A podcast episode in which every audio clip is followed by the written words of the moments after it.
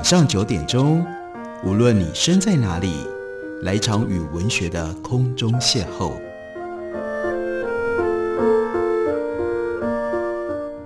杨照谈书，邀您一同遨游文学世界，认识古今中外的经典之作。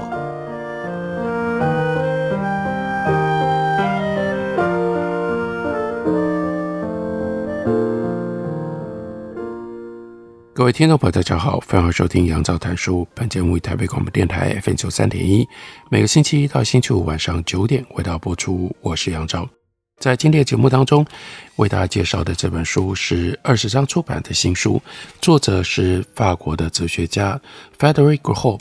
这本书的主题是关于走路。我们每个人都会走路，我们每个人都必须要走路。不过，在 Gros 的眼中，走路不是一件这么简单的事情。更重要的，走路不应该是体育运动，走路应该是一种人生的态度，是一种人生的哲学。他在书里面呈现走路跟哲学之间的各种不同复杂的关系，其中一项是我们比较容易体会的，那就是走路教我们如何慢下来。他在写这部分的时候。他就讲了一个人叫做马蒂欧比，这是他在意大利阿尔卑斯山区爬一条陡峭的山路的时候所遇到的。那个时候，马蒂欧比已经年过七十五岁，身形瘦削如竹竿，大大的手非常的粗糙，脸部凹陷，而且他总是挺直的身子。他走路的时候，双手抱胸，好比我们在天气寒冷的时候所做的动作。他穿着一条米色的帆布裤。他就特别，当然带有戏剧性、夸张的方式说：“马蒂欧比教会我走路，走路不是学习来的，至少在走路本身这件事，我们不需要技术，不讲究抵达与否，不在乎该这么做那么做，重新迈开步伐，重复同样的动作，集中精神，这就对了。走路大家都知道怎么做，一只脚挪到另一只脚前面，量出适当的跨距，踏出适当的韵律。”就这么走到某一个地方，不管那是哪里，只要一直重新踏出步伐就对了。一只脚挪到另一只脚前面，可是那为什么要说学习呢？他说：“我的意思是学到一句话。我们在一条陡峭的上坡路上走了好几分钟，忽然后面出现了某一种压力，一群热闹的年轻小伙子想要快步前进，他们想要超过我们。”脚在地上踏得有些猛，刻意让我们感觉到他们的急促的步伐。所以呢，过后他们一行人就往路边靠，让这个喧闹匆忙的队伍可以通过。他们则报以自豪的微笑。马提欧比这个时候看着他们的背影说：“哎呦，走得这么快，害怕到不了吗？”所以这就是重要的教训。这里的教训是，恰当的慢才是。人在走路的时候，真正的自信表征。走路有一种特殊的慢，它并非快的绝对的相反。这里的慢，首先是一种步伐上的极度规律跟均匀。当一名走路者达到这个境界，我们几乎可以说他在 gliding，他在滑行，或者说他的双腿在旋转，在空气当中描绘出圆圈来。不上道的走路者，可能有的时候走得快。突然加速，然后又放慢脚步，他的动作断断续续，他的双腿勾勒着破碎混乱的角度，他的快速来自于猛然加速，然后随之而来的喘不过气。他刻意做出陡大的动作，每一次都是有意识的决定，让身体承受往前推拉的力量，脸颊泛红，汗水淋漓。所谓的慢，是这种快的相反。回到前面讲的那一段爬山的过程，来到了山顶，哎，又碰到了那群运动员，他们坐在那里，兴致高昂地为自己评分，做出一些不可思议的计算。他们要走那么快，是为了要创下 time 或者是 time，创下时间 record time，创下时间，真是奇怪的讲法。我们在山顶逗留了片刻。欣赏四周的风景，那群年轻人则继续长篇大论评论他们的战果。滔滔不绝地做各种的比较，然后呢，我们慢慢地离开了。速度带来一种假象，让人以为能够帮人争取时间。单纯的计算，乍看之下是的，做同样事情不是三个小时，而是两个小时把它做完，这样就省下一个小时。然而，这种计算是抽象的理论，因为那样就表示你假定每一天当中的每一个小时都是时钟上的机械小时，具有绝对的相等性。其实这里面就指涉到海德格的哲学理论，那是存有与时间。我们的时间，存有的时间，跟存有有关的时间，从来都不是这种机械的小时。时间是长是短，牵涉到我们的存在主观。如果你要用客观完全一样的方式来看待时间，你就错失了生命，你就错失了存在。所以，过后更进一步的就提醒我们，匆忙跟速度会加快时间的脚步，让它走得更快。紧张匆忙的两个小时，反而让一天的时间缩短了。每个片刻经过分割填报，都被撕裂了。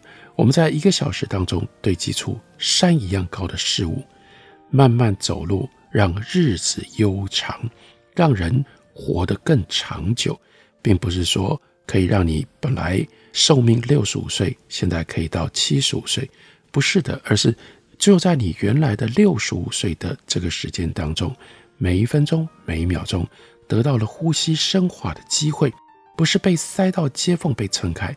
匆忙就是同时火速进行好几件事情，这件做着又做那件，然后另外一件事又来报道。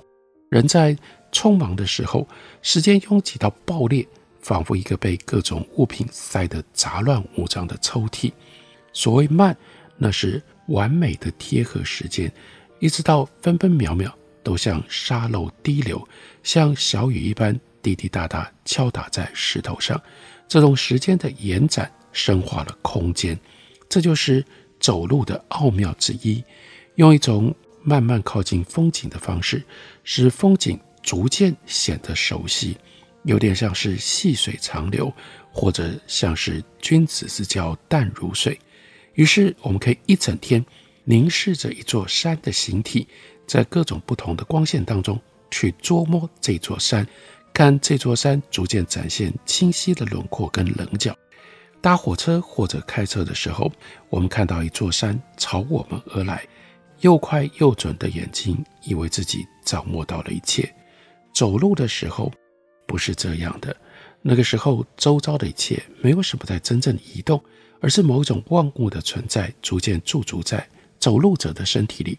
走路的时候，我们不是朝什么样的东西接近，而是远处的万物更加坚决的，也不是靠近我们，是在我们的身体里蔓延。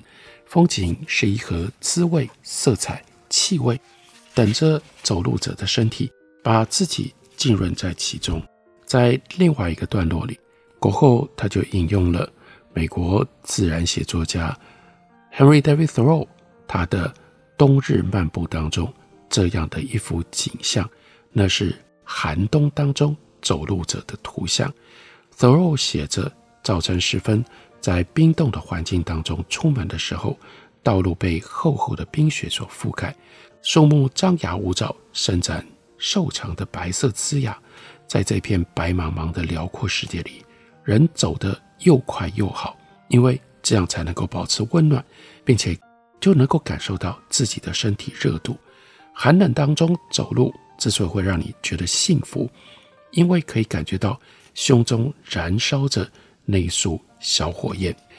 冬日漫步里面有这么一段话说：总有一束地下火焰潜伏在大自然当中，它从来不会熄灭，没有任何的寒流能够完全摧残它。这束地下火焰就供奉在每一个人类的胸膛当中。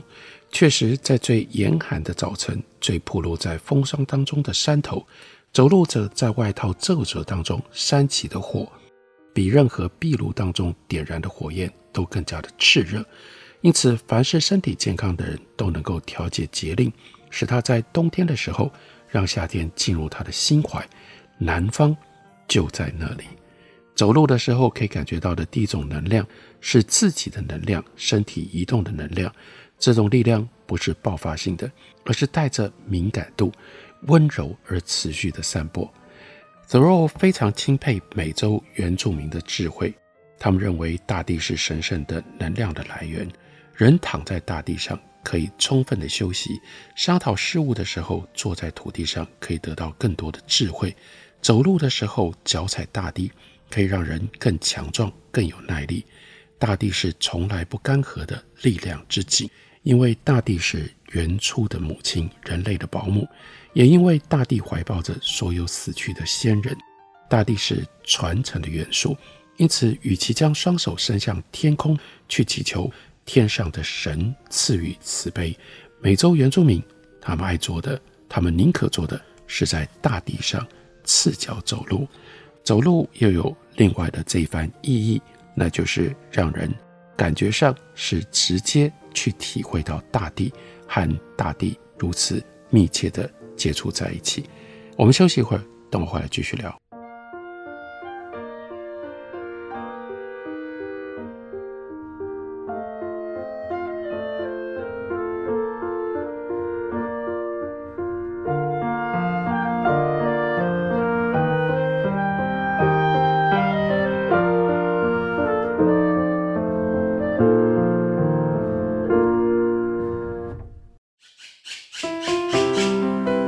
大家好，我是刘克襄。亲近自己的城市，找回城市的温暖。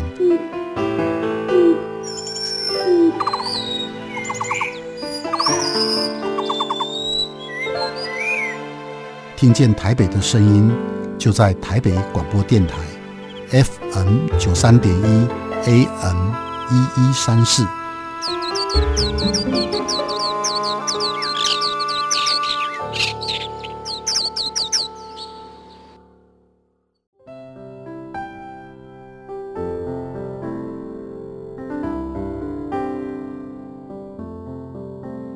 听见台北的声音，拥有颗热情的心，有爱与梦想的电台，台北广播 FM 九三点一。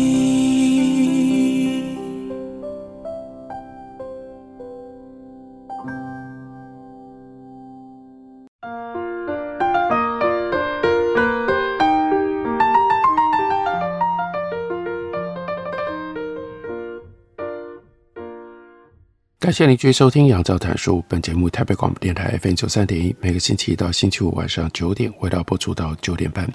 今天为大家介绍的是二十章出版的新书，书名叫做《走路也是一种哲学》，作者是 Frédéric Gros，他是法国巴黎第十二大的哲学教授，也是一位热爱走路的人。他在这本书里面将走路跟哲学连接在一起。也将走路跟哲学家或者是诗人连接在一起，其中有一章他就特别讲到了法国的诗人作家内瓦尔。他说，内瓦尔勤于走路，走路回忆想象。内瓦尔会长时间待在图书馆里做研究，也会在书桌前振笔疾书，致力于创作或者是抄写。偶尔他会拜访屈指可数的朋友，或者在晚间前往剧院。远远地想望舞台上那位独一无二的无双女，那是他暗中热切渴望倾慕着的演员。在这些活动之间，他有许多的时间可以去晃荡，可以去流浪。那特别要提的是内瓦尔在巴黎大街小巷间的漫游，从蒙马特山丘往下移动，浪迹在中央世纪一带的巷弄当中，或者是他在埃莫农维尔森林。莫特枫丹森林、亚尔美桥森林、圣罗航、亚纳河畔，还有泰夫河畔的漫游。最后，他总是爱走到柳树岛上的卢梭墓，在那古老而简单的造型前去静思。内瓦尔笔下的风景充满了古堡和锯齿形的瞭望塔，山谷间的树丛在秋天披上了红色的霓裳，鲜活灵动的装点青青草原。落日为大地染上了金橘色的光彩，树影婆娑，林木苍翠，平坦的景物仿佛在沉睡。清晨神秘的暗蓝光线当中，雾气氤氲，鬼魅四处游移。十月向往，乡野间泛着古朴青的色泽，人仿佛在这般的风景当中梦游，步履缓慢轻盈，毫不费力。这个时候听得到落叶沙沙作响。我们在内瓦尔他走路的身影当中看到了忧郁，名字记忆都带着忧郁，忧郁萦绕在他的诗集、他的作品《火之女》以及漫步与记录的字里行间。最后，他走到一座小村庄，穿过浓雾弥漫的树林，走进荡漾在秋光当中的村落。那些村庄的名字令那走路的人魂牵梦系，温柔当中带着忧郁。内瓦尔总是走在迷蒙颤动的光影当中，步履晃动心灵，潜藏的记忆不断地浮现。随着那轻柔移动的步伐，海底时候的忧愁又一阵阵地涌了过来。走路的时候，总是只能够忆起那些迷离的梦。林中林木轻轻摇动，从早晨的深蓝转成向往的橙红，色泽从不浓烈逼人，信步其间，不禁悲从中来，难以止息。这样的走路不是抚慰心灵的药方，不是带来能量的泉源，愁绪不会散去，只是有所转变。这是一种孩童们知道而且喜欢玩的把戏，那样走路仿佛让自己走进到水泽当中，让忧愁被冲淡，任由那水淹没自己，任凭哀伤之情弥漫周遭，纵身于纷飞的愁绪当中，梦境一般的走路。内瓦尔也在踽踽独行，他不像尼采那样耸立于命运之上，内瓦尔让自己的足迹相对的是落印在童年的梦幻当中，这是一种走路的方式，或走路跟思想之间的关系。那是内瓦尔走路的方式。对比对照，那我们来看大哲学家康德，他又是如何走路的呢？众所周知，康德的人生没有什么冒险的成分。我们甚至很难想象，有谁的生活会比康德更平淡无奇。他出生在柯尼斯堡，他死于柯尼斯堡，毕生没有离开过家乡，没有旅行过。他的父亲制造马鞍跟皮带，他的母亲非常虔诚而且慈爱，家里面永远听不到有人提高声音叫喊骂。可惜的是，他的母亲在康德少年时期就去世了，父亲接着在他青年时期撒手人寰。康德勤奋好学，努力工作，当过家庭教师助理，后来成为大学教授。在他出版的第一本书当中，《开宗明义》，他就说：“我为自己开出一条道路，我将沿着它向前走。一旦我的步伐迈开，就不会有任何力量使它停止。”他身高中等，头型偏大，眼睛湛蓝，右肩高于左肩，天生体质虚弱。后来他的一只眼睛失去了功能。他非常的准时，众所皆知，甚至让他冠上叫克里斯伯之钟的别号。在他要教课的日子里，只要看他走出家门，就知道时间是八点整。七点五十分，他戴上帽子；七点五十五分，他拿起拐杖。八点一到，他准时跨出门槛。他曾经说，如果他只能够保留一个物件，只能够留这件事情在他的身边，那这个东西。一定就是手表，虽然程度不一，但康德和尼采有类似的地方，那就是除了写作跟授课之外，其他时间他们都只在意每天的散步，还有每天所吃的东西。但这两个人的做法又截然不同。尼采是一个从不懈怠的走路者，他的步行总是路途漫长，有的时候走的是陡峭的山路。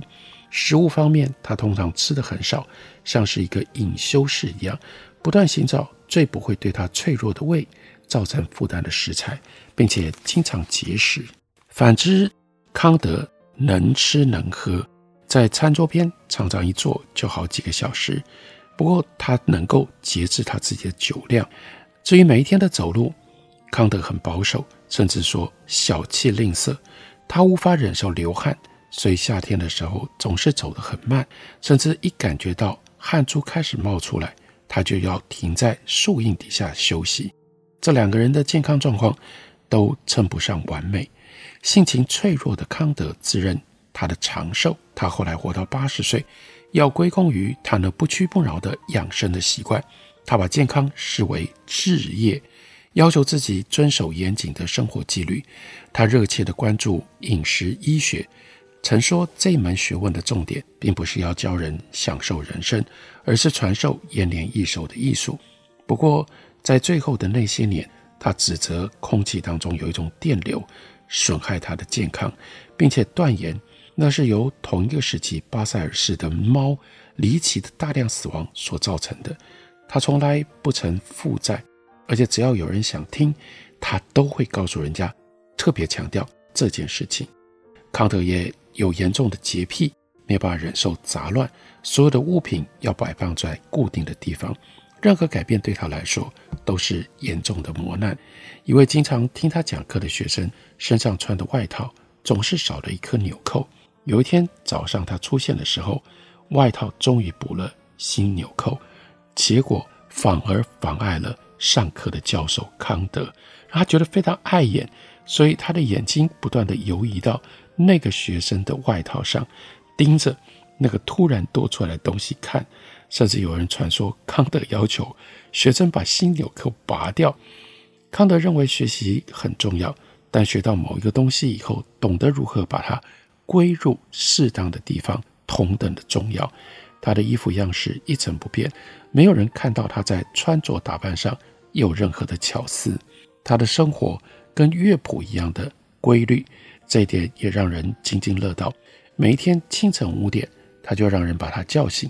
从来不曾晚于五点起身之后，他会喝几杯茶，然后抽一根烟斗，一天就只有这么一根。有课的日子里，他早晨出门授课，结束就回家，换上室内袍跟软拖鞋，开始提笔写，一直到中午十二点四十五分。他的散步时间非常的重要，无论天气阴晴冷热，每天一定出门散步，而且一定是。一个人散步，因为他在整个步行的过程当中，闭着嘴专心呼吸，他认为对身体有益的气息。如果有朋友相伴，他会不得不开口说话，这样就违背了他的养生规则。因为他走的永远是同一座公园里的同样的路线，那条路后来被称之为叫哲学家之路。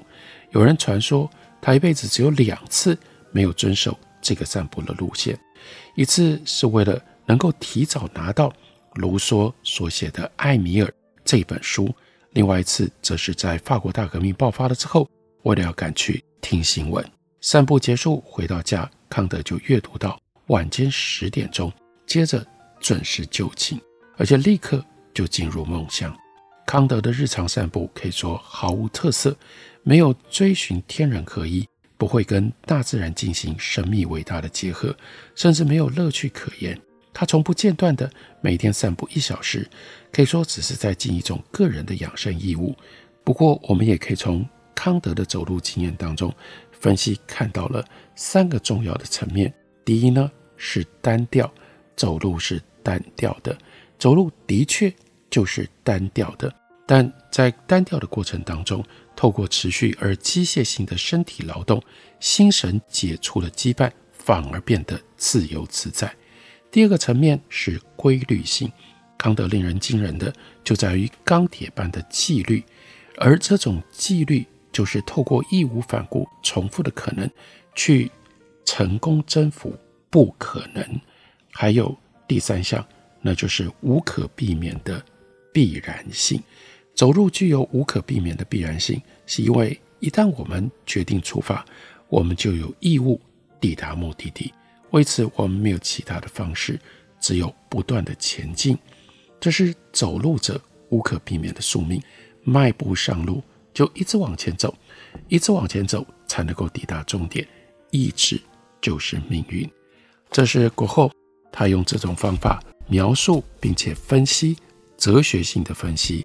康德在他的人生当中，走路所代表的特殊意义。这本书书名是《走路也是一种哲学》，介绍给大家，推荐给大家。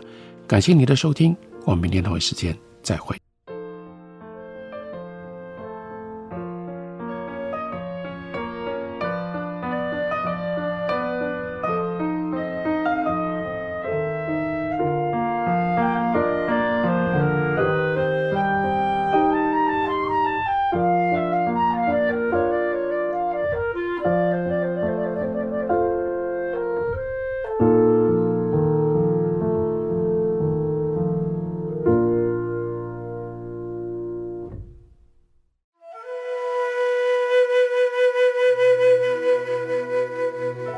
哎呦，啊，电台转来转去都不知道听哪一台耶！你可以听 FM 九三点一那一台呀。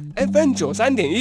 对呀，FM 九三点一台北广播电台，从早到晚二十四小时不间断，内容丰富多元，有新闻、社福、健康、教育、资讯、政策、财经，还有艺文、美食、音乐及观光，甚至跨越族群，接轨国际。哇！最重要的是，错过了节目也不用担心，因为网络上会保留六十天，让你随时随地都可以随选收听哦。哇！那我赶快来搜寻九三点一台北广播电台，让你不止听见台北的声音。